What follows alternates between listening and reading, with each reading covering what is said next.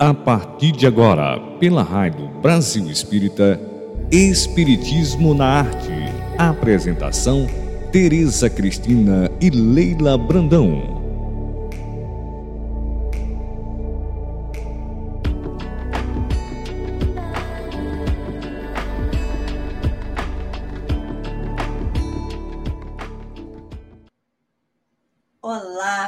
Queridos amigos da Rádio e TV Brasil Espírita de Alagoas. Estamos hoje dando continuidade aos nossos estudos do Espiritismo na Arte. Hashtag 7 é o nosso sétimo encontro neste ano de 2023. E nesse ano de 2023, nós estamos falando da arte com Emmanuel no seu livro Roteiro, porque viver, né, Tete, é uma grande arte. E essa rádio que tem como objetivo iluminar as nossas consciências, já tem muitos adeptos e nós temos muito orgulho e muita alegria de fazer parte dessa equipe de trabalhadores voluntários. Fala aí, Tete, cumprimenta os nossos ouvintes. Queridos ouvintes da Rádio Brasil Espírita de Alagoas, estamos aqui, eu e Leila Brandão, diretamente da cidade do Rio de Janeiro, para todo esse Brasil, com essa rádio maravilhosa que ilumina consciências, com diversos programas. A rádio não para, não é isso, Leila? Entra um assunto, sai outro, tem evangelho no lar, tem a prece, são encontros de muito amor e esperanças para os nossos espíritos que aqui estão. Sim, nós somos espíritos, embora estejamos nos vendo num corpo de carne, mas a nossa essência é espiritual. Então, estou, eu não sou a Tereza, eu estou a Tereza, não é isso, Leila? é isso mesmo, meus irmãos, é uma alegria a gente estar encarnado nessa existência. E essa lição 7 do livro Roteiro de Emmanuel, ela nos convida a pensar no aprimoramento, porque nós estamos encarnados e porque temos apenas uma vida e múltiplas existências. Eu não canso de repetir isso. Estamos encarnados. Qual é o objetivo da reencarnação? Porque encarnamos muitas vezes, por isso a gente diz reencarnação. Qual, quais são os objetivos da reencarnação, segundo o que os espíritos disseram a Allan Kardec? São dois os objetivos. O primeiro é o nosso progresso, o nosso aprimoramento, que é o nome da lição de hoje. E o segundo, que diz respeito ao aprimoramento também, mas à espiritualização da matéria. Eu acho lindo, TT, a gente falar nisso, porque todos os átomos que movimentam os nossos corpos, um dia serão também espíritos porque na questão 580 do Livro dos Espíritos, os espíritos dizem do átomo ao arcanjo, que um dia foi átomo, o homem escreve a sua trajetória evolutiva, o Filho de Deus. Então, nós somos filhos de Deus e começamos lá nos reinos primeiros da criação, né? Como uma simples monera, talvez, um simples elemento material, e vimos através de várias reencarnações, de vários movimentos de ida e de volta, como fala de forma poética Allan Kardec, o prelúdio das idas e das voltas. Então, a gente passou pelo reino mineral, pelo reino vegetal, pelo reino animal, até alcançarmos o reino hominal, que temos a possibilidade, como seres humanos, como é, Homo sapiens, né? temos a possibilidade de planejar o nosso amanhã. Então, em determinado momento, quando nós tomamos consciência da nossa própria existência, nós trabalhamos para o nosso aprimoramento. Então, o que que você destacou aí nessa lição, TD, que a gente possa começar? Vamos lá, vamos para o primeiro parágrafo, porque é pura poesia. Aprimorar, o verbo aprimorar, quer dizer, você vai lapidar, você vai aperfeiçoar aquilo que de melhor você pode obter. Então, o que nos diz Emmanuel no primeiro parágrafo do No Aprimoramento? No aperfeiçoamento do corpo espiritual, além do primitivismo de certas almas que jazem longo tempo entorpecidas após a morte física, observemos ainda o quadro das mentes envolvidas intelectualmente. Evolvidas. Mas, é, é, é, evolvidas. Oh, desculpa, evolvidas. é força do hábito de leitura. Né? Uhum. Evolvidas intelectualmente, mas submersas nas densas vibrações decorrentes de compromissos escuros. Aqui nós temos um exemplo bom a ser dado, Leilinha. Né? Nosso lar, quando André Luiz nos fala que ele ficou preso às sombras, e que só depois de oito anos é que André Luiz pede ajuda para sair daquele umbral. E qual o primeiro impacto nosso? Como assim André Luiz passou pelo umbral? É. Como assim? A gente pensa, é, na realidade, essas sombras, como ele fala aqui, compromissos escuros, embora a gente desencarne, e isso vai ser um fato para cada um de nós, nós estaremos é, envoltos pelos nossos ações e pelos nossos mundos obscuros, sim, porque se somos seres imperfeitos, os nossos vícios ainda rugem, né? Eles tentam se sobressair acima de qualquer virtude que a gente tente cultivar depois que a gente toma um, um despertar ainda em vida. E isso vai o quê? Vai nos causar, sim, certos momentos ainda por batalhar muito na espiritualidade. É verdade, Tete, porque os espíritos, eles nos esclarecem que a vida tem noção de continuidade. Então, pelo fato da gente desencarnar, não quer dizer que a gente chega lá vai virar santo. Normalmente a pessoa desencarna aí pessoal, ai, mas era tão bondoso, era um homem tão bom, por que, que os bons morrem e os ruins ficam na terra? A gente sempre quer julgar como se o morrer fosse um estágio diferente. Não é. A gente continua na dimensão espiritual, com os mesmos defeitos, com as mesmas dificuldades. E como nós somos seres inteligentes, nós temos a oportunidade de escolher o nosso próprio aprimoramento. E Emmanuel fala desse aprimoramento que é da inteligência, que engendra a moralidade.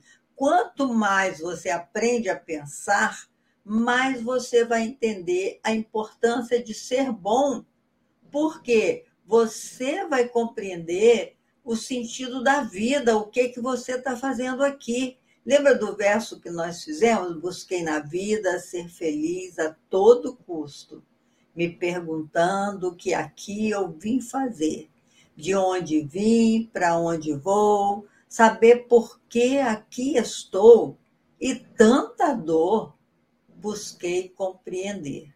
Então a gente busca na vida compreender a razão de tudo. E para compreender a razão de tudo, a gente precisa estudar. E à medida que a gente vai estudando, nós vamos ampliando o nosso pensamento e vamos entendendo que esse progresso que a encarnação nos proporciona depende das nossas escolhas, porque a gente tem um corpo espiritual. E esse corpo espiritual, se ele ficar denso, assim, com vibrações pesadas, ele vai ficar sendo é, é, resgatado, vamos dizer assim, ele vai ficar preso à lei da gravidade como o nosso corpo físico. Então, o espírito morre, mas ele não consegue alçar voos, porque o seu perispírito não se aprimorou, ou se aprimorou só um pouquinho, que ele possa ir ali na esquinazinha do mundo e voltar. e voltar, né? Assim, então tem um parágrafo aqui que Emmanuel diz assim: encarnada na Terra, a inteligência vive entre as provocações da esfera carnal e as sugestões silenciosas da mente. Quanto mais intelectualizada a criatura, mais profundamente respira no plano das ideias, influenciando e sendo influenciada. Então, quanto mais a gente aprimora o nosso pensamento, mais conexões melhores a gente vai sendo capaz de fazer. Não é assim? Verdade. É... E, ao mesmo tempo, também, mais provas virão. Né? Quem muito sabe, muito será cobrado. Isso então, a verdade. Muito é dado, né? É, que muito é dado, exatamente. Então. Mas é, sabedoria também, né? É sabedoria também. É o que acontece, né? É a palavra, a palavra no ser humano, se nós tivéssemos é, consciência do quão poderosa é uma palavra que sai de você, você pensaria duas vezes antes de pronunciar qualquer pensamento. Mas às vezes a gente tem um ímpeto né? E às vezes também esse saber nos deixa impetuosos, porque é aquela eterna briga.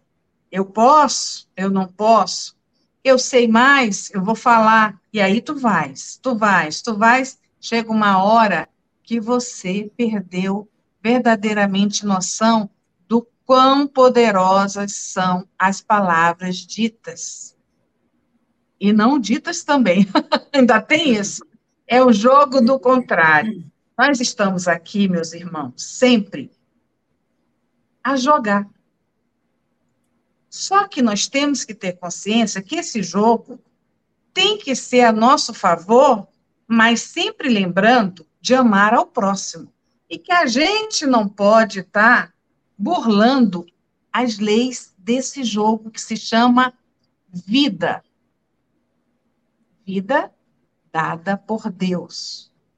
Se a gente pensar assim, a gente vai ter um pouco mais de consciência por qualquer ato. Vamos fazer, vamos dar um exemplo, Leila.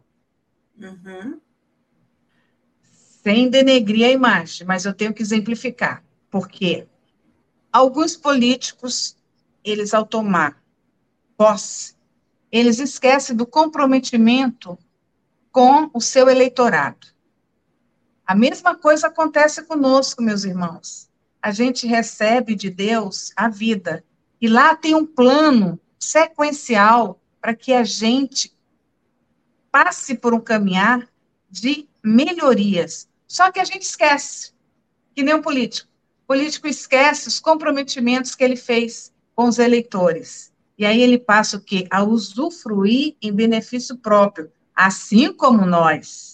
A gente usufrui a vida como se nossa fosse, mas não é. Não é. Porque a gente esquece a nossa vida espiritual.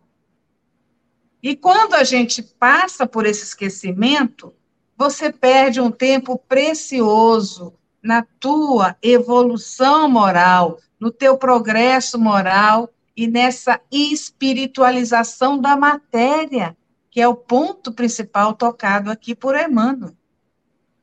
E como fazer, Leila, para que a gente não esqueça desse comprometimento? Como a é gente verdade. pode agir? Pois é, a TT está lembrando que a gente fica capturado pelas ilusões do mundo, né? E quando você reencarna, você traz um projeto reencarnatório. É claro que o destino somos nós mesmos que construímos, mas você traz um projeto. Por exemplo, quando você vai viajar ali para Búzios ou para Angra dos Reis, ou vai lá para o Nordeste, você faz um planejamento, vai dizer: eu vou levar tanto de dinheiro, eu vou ficar dez dias no hotel, ou vou ficar na casa de um amigo. Para isso, eu preciso levar uma mala com umas peças de roupa. Você se planeja inteira para ir. Agora, imagina se nós iríamos vir numa reencarnação sem nenhum planejamento. É claro que nós planejamos. A gente plane, planeja o retorno, que, aliás, é, um, é um, uma oportunidade enorme que o espírito recebe para refazer os seus equívocos, para se aprimorar. Por isso que a lição chama aprimoramento. A gente vem na Terra para a gente se tornar melhor. Porque no nosso aprimoramento, nós vamos granjear momentos melhores no futuro. Então, a gente tem que pensar, meus irmãos, nós temos que pensar o que, quais são as minhas prioridades na vida. Será que eu estou distraído? Eu estou sendo capturado por essas ilusões, achando que eu, eu sou dono de uma casa, eu quero ser dono de um carro, eu quero ser dono. Pior quando a gente quer ser dono do outro, né? dono do meu marido, dono dos meus filhos. Quando você acha que pode possuir as coisas do mundo, não pode. A gente sabe disso, quando a gente desencarna, nós só levamos as conquistas morais que nós conseguirmos realizar. Então, com isso, é, é a TT perguntou como que a gente deve fazer para a gente se aprimorar. A gente faz um mergulho para dentro da gente mesmo e começa a se autoconhecer. Por que, que eu ajo, como dizia Paulo de Tarso, por que, que eu faço o que eu não quero e o que eu preciso fazer eu não faço? Que força é essa que me impulsiona para agir de forma irresponsável muitas vezes, né? É que nós trazemos vivências de vidas anteriores, impulsos de personalidades que nós movimentamos em vidas passadas e que nós tendemos a repetir. Por isso é que a gente tem que estar muito vigilante. Quando o mestre nos recomendou o orai e vigiai, algumas pessoas dizem que é vigiar e orar, mas de todo jeito são as duas propostas dos espíritos para que a gente caminhe com mais segurança é vigiar o pensamento. Oh, meu Deus, por que, que eu estou pensando nisso agora, né? Será porque é o homem velho que está pensando aqui? E o meu projeto de renovação? As minhas prioridades desse ano? Pensando nisso, né, Tete, a gente tem que ter como prioridade o estudo e o trabalho de um lado e a sabedoria do outro, que é a moral. Então, o estudo é um trabalho, porque Jesus disse assim: Meu pai até hoje trabalha e eu trabalho também. Então, todo todo movimento, todo, todo movimento que nos faz sair da inércia é um trabalho. Então, lê mais um trechinho aí que você destacou. Vamos lá. Como a lâmpada vive no seio das próprias irradiações, emitindo luz que é também matéria sutil, a alma permanece no seio das criações que lhes são peculiares, prendendo-se à paisagem em que se prevaleçam as forças e desejos que lhes são afins, porque o pensamento é também substância rarefeita, matéria dentro de expressões inabordáveis até agora pelas investigações terrestres. É aquilo que a gente vem falando, né, Leila?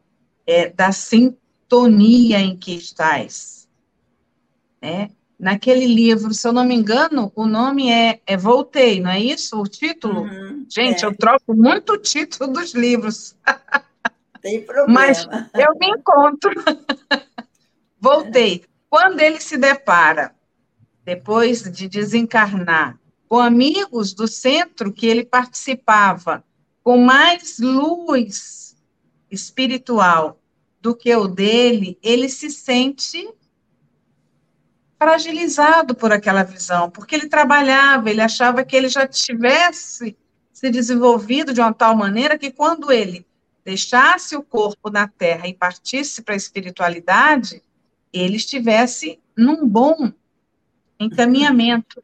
Mas é. nós somos crianças ainda, engateando no mundo espiritual. Imagina, no conhecimento.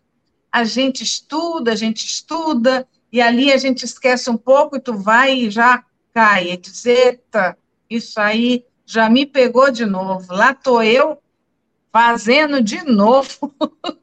Repetindo os mesmos equívocos, né? Equívocos. Não vamos chamar de erros, são equívocos, sim. Porque vemos aqui por diversas vidas passadas e são equívocos, mas quando a gente já faz aquele equívoco que teu espírito reconhece, ele faz assim, ah, não. quando ele fizer assim, não, é não, tá, gente? Preste atenção. É. Então, não duvide. Quando te disserem assim, não faça isso. Eu, ultimamente, eu sinto até bater no meu ombro e fazer assim, ó. Uh -uh. Lembra do um? Um, um é não. O anjinho então, da guarda, né? Que tá anjinho da guarda. O guia espiritual, é o, né? É o teu guia espiritual, o teu anjo protetor. Ele te ajuda imensamente. Agora, você tem que estar atento também e em sintonia com ele, porque se você não tiver, não vai ter como ele chegar até você. É verdade, é? E Frederico Fig, né, que, é, que escreveu esse livro Voltei, né? Ele foi um presidente de casa espírita, trabalhava muito e tal, mas ele, como disse a TT, ele se surpreendeu quando chegou na dimensão espiritual, porque muitas vezes a gente acha que o fato de estar trabalhando no bem é, provoca uma autoiluminação, a gente se sente autoiluminado. É claro que todo o bem, como disse Jesus, a, a dimensão espiritual, a gente recebe 100 por um por isso ele foi recebido pelos amigos, ele foi é, participou de muitas reuniões de espíritos superiores, mas ele não tinha luz própria. Então, por que, que ele estava apagadinho? Né? Segundo ele mesmo diz no livro Voltei. Porque ele falava de boca para fora, ele pregava muito bem, mas ele não se transformou nas dificuldades que ele apresentava. Então, a gente não pode ser esse cristão de superfície que a gente está acostumado a ser, né? Porque falar é muito fácil, mas realizar a transformação moral é a coisa mais complicada que tem. Por isso Allan Kardec fala: conhece-se o verdadeiro espírita pelo esforço que ele faz em mudar as suas inclinações, a, sua má índole, digamos assim. Então, no caso de Frederico Figner, ele fingia para as pessoas que ele não fumava. Então, quando ele chegava na parte espiritual, um cigarro aparecia no dedo dele. Porque a gente, na dimensão espiritual, é, não tem como disfarçar, não dá para esconder, está tudo desenhado no seu corpo espiritual. Todas as suas conquistas, os seus méritos e seus deméritos, faz com que o seu corpo espiritual se ilumine ou fique mais ensombrecido, embaçado, né? Quando nós não agimos é, dentro das leis do nosso Pai, a gente fica embaçadinho e a gente não consegue brilhar, fazer brilhar a nossa luz. A nossa luz fica como se tivesse atrás de uma janela embaçada ela não consegue é, aparecer, embora nós sejamos luz, porque o corpo espiritual está todo embaçado. Deu para entender, Tetê? Você, Perfeitamente, ó. E chegou uma pergunta até a gente, e hum. o ouvinte disse o seguinte: se eu desencarnar ainda tendo ódio de uma pessoa, como é que isso vai se processar? É, Esse ódio vai perpetuar. Vamos lá, relembrando o que a gente vem falando algumas vezes. Ou eu vou ter um esquecimento. Hum, hum. Fala aí, Leila, sobre isso. É, pois é, se você desencarna com raiva ou com ódio de alguém, você vai levar para a dimensão espiritual essa mancha no seu perispírito. O seu perispírito reflete é, as suas conquistas morais e espirituais.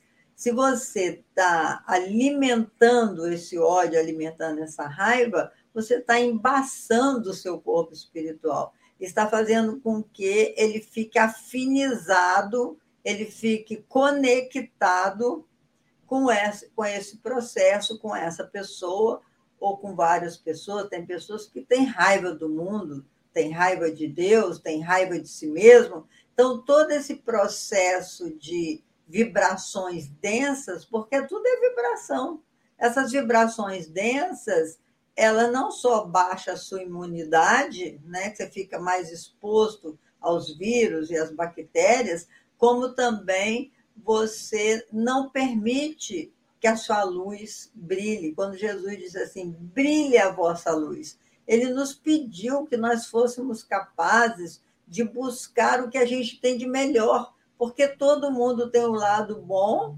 e tem o lado sombra, que foi desenvolvido ao longo das múltiplas existências pela nossa ignorância.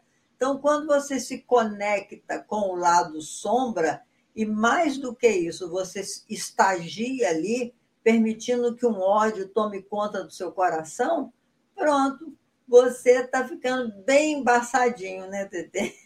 É isso mesmo. E aí nos lembra aquela música que a gente gosta muito de colocar na nossa meditação de sexta-feira, com o grupo Girassóis de Maria, que é Deixa a luz do céu entrar, deixa a luz do céu entrar, abra as janelas do teu coração e deixa a luz do céu entrar, abrir as janelas internas e deixar a luz do amor de Deus entrar.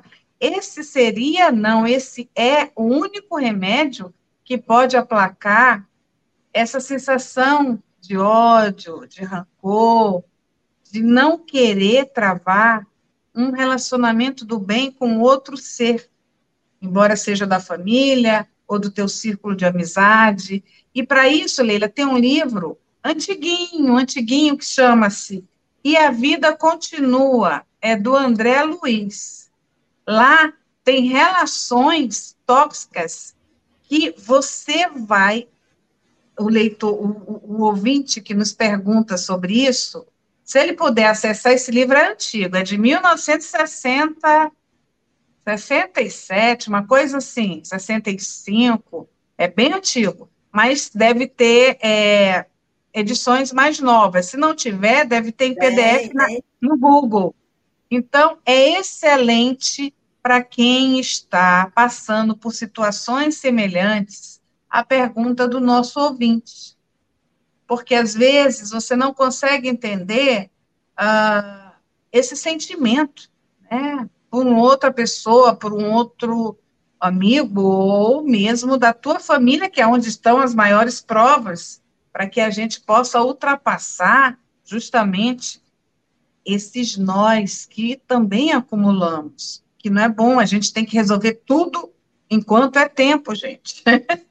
É verdade, meus irmãos. Ninguém, o perdão é uma das coisas é, que, que exige mais firmeza de pensamento, mais conhecimento, mais compreensão, mais compaixão do ser humano. Quando você consegue aliviar o seu coração de uma raiva, é, de um ódio, né? Porque o ódio, como diz Filomeno de Miranda, é o amor que adoeceu. O contrário do, do amor não é o ódio. Segundo Manuel Filomeno de Miranda, é a indiferença. Quando você está indiferente ao outro, você está incapacitado de amar ao outro e a si mesmo. Nós não podemos ser indiferentes, porque o outro é nosso irmão. E para amar o outro, eu preciso amar a mim mesmo, amar ao próximo como a ti mesmo. Então, essa caminhada do amor é a conquista mais importante que o ser humano possa fazer. E não é fácil, porque a gente tem que lutar contra essas imperfeições. E para perdoar, a gente sabe que o caminho do perdão é a compreensão. É você dizer assim: não, ele está em evolução, assim como eu. Né? Ele está passando por um processo de dificuldade. Na verdade, a maioria de nós erra por ignorância. Os espíritos são muito generosos quando falam isso a respeito dos nossos equívocos. Então, nosso horário já terminou, veja bem. Nós vamos continuar a nossa caminhada, essa quarta temporada, né? Estamos na quarta temporada do Espiritismo na Arte, falando da grande arte transcendental de viver junto com Emmanuel. Que Jesus nos abençoe. Vou me despedir, depois a TT se despede. Que Jesus nos abençoe, nos dê a força que nós estamos precisando para fazer brilhar a nossa luz. Até o nosso próximo encontro, se Deus quiser. Queridos ouvintes, tenham uma noite abençoada e vamos utilizar bem o tempo que Deus nos presenteia na Terra. Vamos usar bem o nosso corpo em favor do nosso espírito. Fiquem com Deus e até terça-feira, se Deus quiser.